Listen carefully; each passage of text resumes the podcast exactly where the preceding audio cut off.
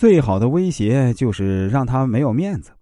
面子对于中国人有多重要，人们都深有体会。中国人连瘦子都要打肿脸充胖子，看待面子简直如命根一样。丢面子是最让人懊恼的事儿了。同样，对人最好的威胁也就是让他没面子。汉代大慈父家司马相如就是靠这一潜智慧，让他的老丈人丢了面子，最后不得不跟他妥协。司马相如以文才闻名海内。这一年啊，司马相如外游归川，回来的路上啊。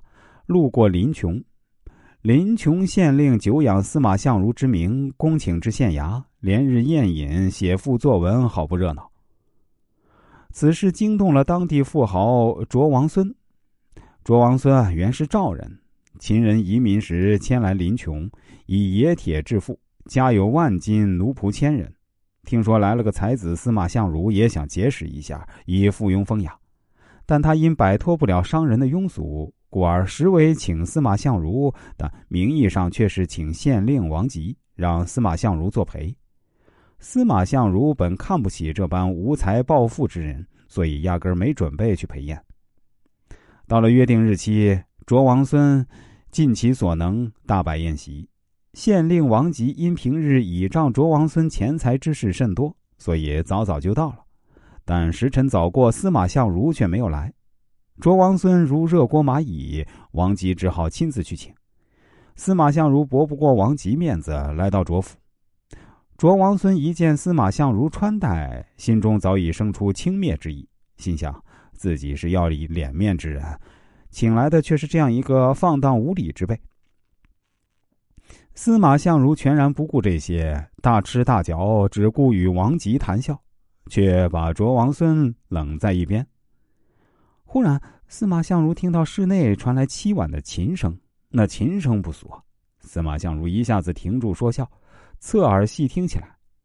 卓王孙被冷在一边，讪讪的毫无意思。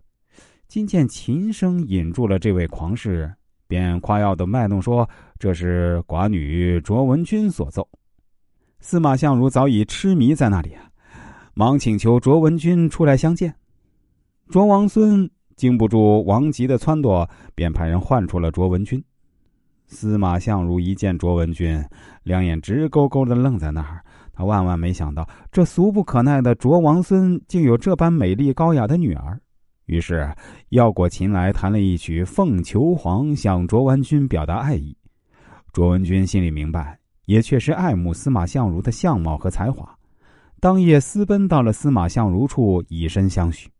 经过商量，两人一起逃回成都。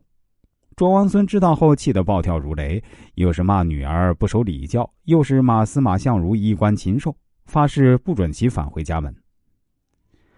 卓文君随司马相如回到成都后，才知道他的夫君虽然名声在外，但家中却很贫寒。